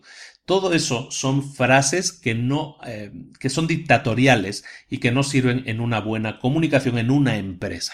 Pero hay una expresión que debemos eliminar sí o sí de nuestro lenguaje siempre en nuestra empresa. Como dice el título del siguiente punto, tan pronto como sea posible es veneno. Siempre eh, en inglés le llaman el ASAP, ¿no? As soon as possible el tan pronto como sea posible, lo antes posible sería en español, ¿no? La forma correcta sería lo antes posible. Cuando te diriges a tu empleado y le dices quiero esto lo antes posible, es algo, es una obviedad. Cuando tú le dices eso a un empleado, eso es algo que el empleado ya sabe. Si, si tú llegas a un empleado a pedirle algo, a otra persona, a un compañero, a pedirle algo, es obvio que tú lo necesitas lo antes posible. No es necesario que lo digas. El problema es que nos hemos acostumbrado a utilizar el lo antes posible para todo. Entonces, imagínate en una empresa en el que todos utilizaran el lo antes posible siempre. ¿Qué es lo que pasaría? Que todo pasaría a ser de primera prioridad, que todo pasaría a ser prioridad número uno, porque todo lo necesitamos siempre lo antes posible. Entonces, ¿cuál es el problema de eso? Cuando todo es de prioridad máxima, nada lo es. Me explico un poco mejor. Cuando todo es prioritario, todo deja de ser prioritario. ¿Por qué? Porque todo no puede ser prioritario. Tú tienes que establecer qué? Prioridades. Tienes que establecer que esto es más importante que aquello, que aquello es más importante que lo otro de atrás. Tienes que establecer prioridades. No puedes establecer que todo es prioridad uno, que todo es absolutamente indispensable, porque entonces nada lo es. No puedes dejar a los demás la decisión de qué es prioritario. Tú tienes que priorizar eso se basa también en una buena comunicación. Si tú vas con el empleado y dices, oye, necesito esto lo antes posible, el empleado te puede decir, oye, ¿qué hago con esto otro? Porque esto otro también era, era de, de solución inmediata, lo necesitamos ya para ahora. ¿Qué hago con esto? Es entonces cuando tú puedes decir, mm, no, espérate, sigue con lo que estás haciendo, lo que yo te acabo de traer ya no es prioridad uno, es prioridad dos por ejemplo. Esa manera de comunicarse sí sirve, nunca, pero lo que tenemos que hacer es evitar tener el lo antes posible siempre en la boca para pedir cualquier cosa. Necesito esto ya. Oye, deja de hacer lo que estás haciendo, necesito esto ya. ¿Por qué? Porque estamos interrumpiendo el flujo de trabajo de otras personas. Tenemos que ser lo suficientemente maduros para saber que las prioridades son necesarias y son obligatorias para que podamos llevar a cabo las tareas que sean necesarias. Y vamos a terminar con el último punto del libro. El último punto del libro habla de la inspiración. Y dice que la, la, inspiración caduca. La inspiración puede caducar. Y lo que se refiere aquí es que básicamente cuando tú sientas inspiración por hacer algo, tienes que lanzarte a hacerlo lo antes posible. Tienes que evaluarlo, como decíamos, ¿no? En algún otro punto lo hemos comentado en el día de hoy precisamente. Si tú decides que hay algo que te gustaría hacer, déjalo dormir, ¿no? Déjalo dormir hasta el día siguiente. Si al día siguiente sigues pensando que esa idea es fantástica, es única, es algo que hay que implementar, lánzate de cabeza. La inspiración llega raras veces, pero cuando llega, te tiene que agarrar trabajando, como dicen, ¿no? Lo de las musas, ¿no? Me parece que era.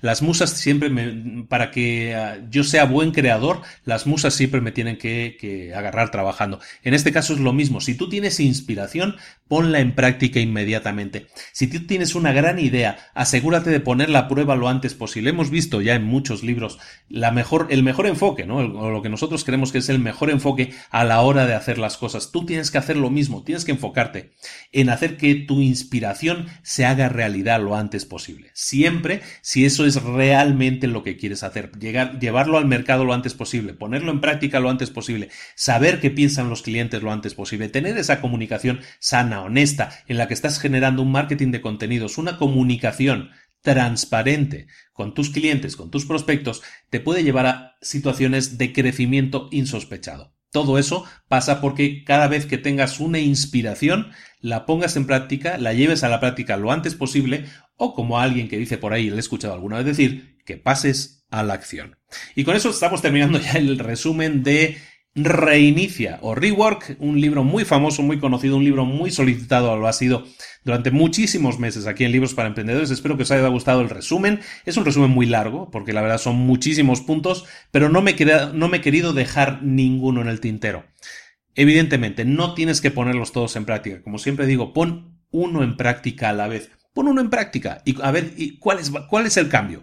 ¿Qué estás notando? ¿Qué cosas diferentes estás notando? ¿Realmente te ha funcionado? ¿No te ha funcionado? Reajusta, analiza los resultados y reajusta, ¿no? Y a ver cómo, cómo te funciona. Y luego pasa con el siguiente, sigue implementando poco a poco. Recuerda, un paso cada día. No busques implementar 88 cambios a la vez o 87 cambios a la vez. ¿Por qué? Porque te va a ser imposible hacerlo y te vas a desanimar. Intenta aplicar un cambio a la vez, un pequeño paso cada día y vas a obtener muchísimos más resultados y como decíamos, ¿no?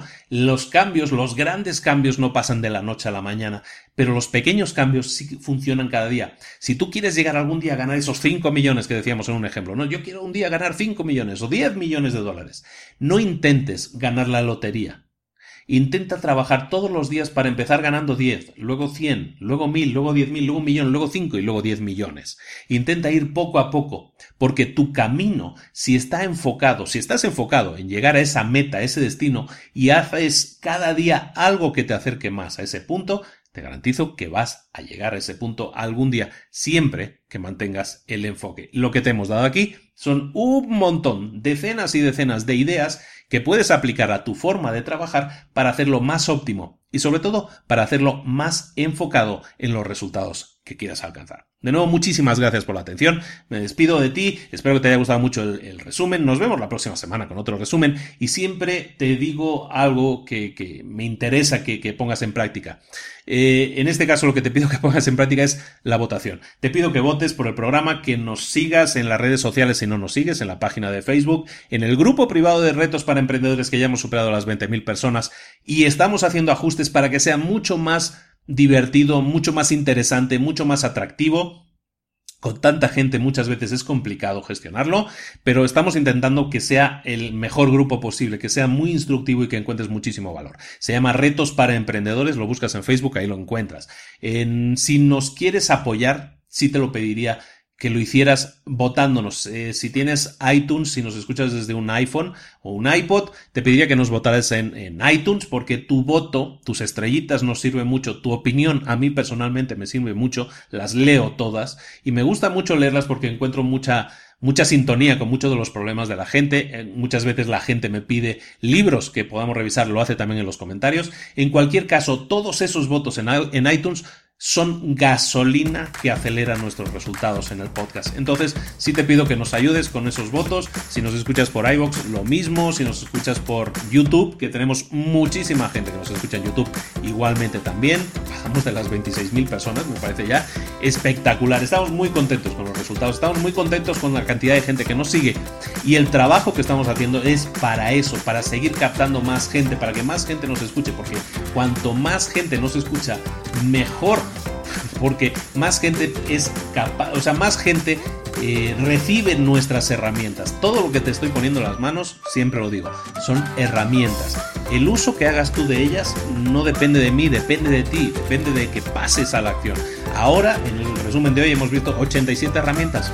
Ponlas en práctica, alguna de ellas, y a ver cuáles son los resultados, pero pasa a la acción Y entonces sí te pido que propagues, que nos votes, que nos eh, que hables bien de nosotros, que nos recomiendes, que sigamos creciendo para seguir siendo el podcast número uno de negocios en español del planeta. Es algo que no, no comento tanto en el podcast, pero sí nos está yendo muy bien. Estamos en todos los tops de todos los países hispanos, bien arriba, bien arriba. Por fin ya en España también, eh, en mi patria, que siempre me ha costado mucho ser de, de, los escuchados allá y ahora parece que los resultados están, están siendo muy buenos. Ya estamos en el top 3, top 5 de, de los más escuchados de negocios, lo cual agradezco muchísimo. De nuevo, muchísimas gracias a todos. Un saludo a España. He hecho mucho de menos mi país muchas veces.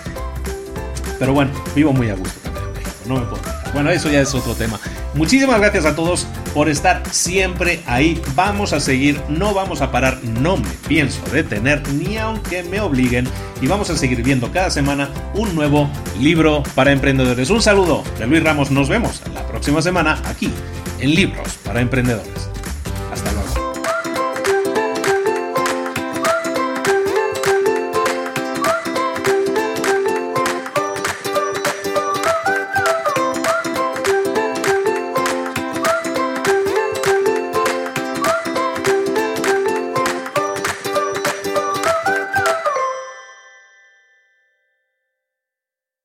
¿Eres un coach, consultor, emprendedor digital o un profesional independiente apasionado por tu área? Te presento mi nuevo máster de marca personal, un viaje transformador de seis meses diseñado para ti y que lleva ya más de 10 ediciones ayudando a cientos de profesionales como tú a destacar, a sobresalir, a convertirse en referentes. En el máster aprenderás a construir y escalar tu marca personal, convirtiéndote en una voz líder en tu sector, mientras construyes es además un negocio sólido y rentable alrededor de tu marca, como Celia, que pudo dejar su trabajo a tiempo completo para dedicarse a su pasión, las finanzas, y ahora lidera una escuela con miles de alumnos a los que ayuda a transformar sus finanzas y factura además seis y siete cifras y tiene millones de seguidores, o como Alex, que ha creado un negocio desde cero alrededor de su marca personal y su mensaje con el que ayuda a cientos de empresarios y factura eh, siete cifras al año. O como Paloma, que soñaba con viajar por el mundo y que ahora vive como nómada digital con cientos de miles de seguidores y más de 17.000 alumnos. Gracias al máster, su sueño pasó de ser una idea a una realidad rentable y reconocida. Este es el momento de que tú también dejes tu huella, de influir y de vivir por fin de tu pasión. Visita librosparaemprendedores.net barra marca y descubre muchas más historias de éxito de gente que confió en nuestro método. En junio comenzamos además la nueva generación y añadimos más novedades, más servicios y más soporte que nunca. Únete a la élite de profesionales que ya están cambiando sus vidas. ¿Estás listo? ¿Estás lista para desarrollar tu marca personal y ser nuestra próxima historia de éxito? Pues visita librosparaemprendedores.net barra marca y comencemos.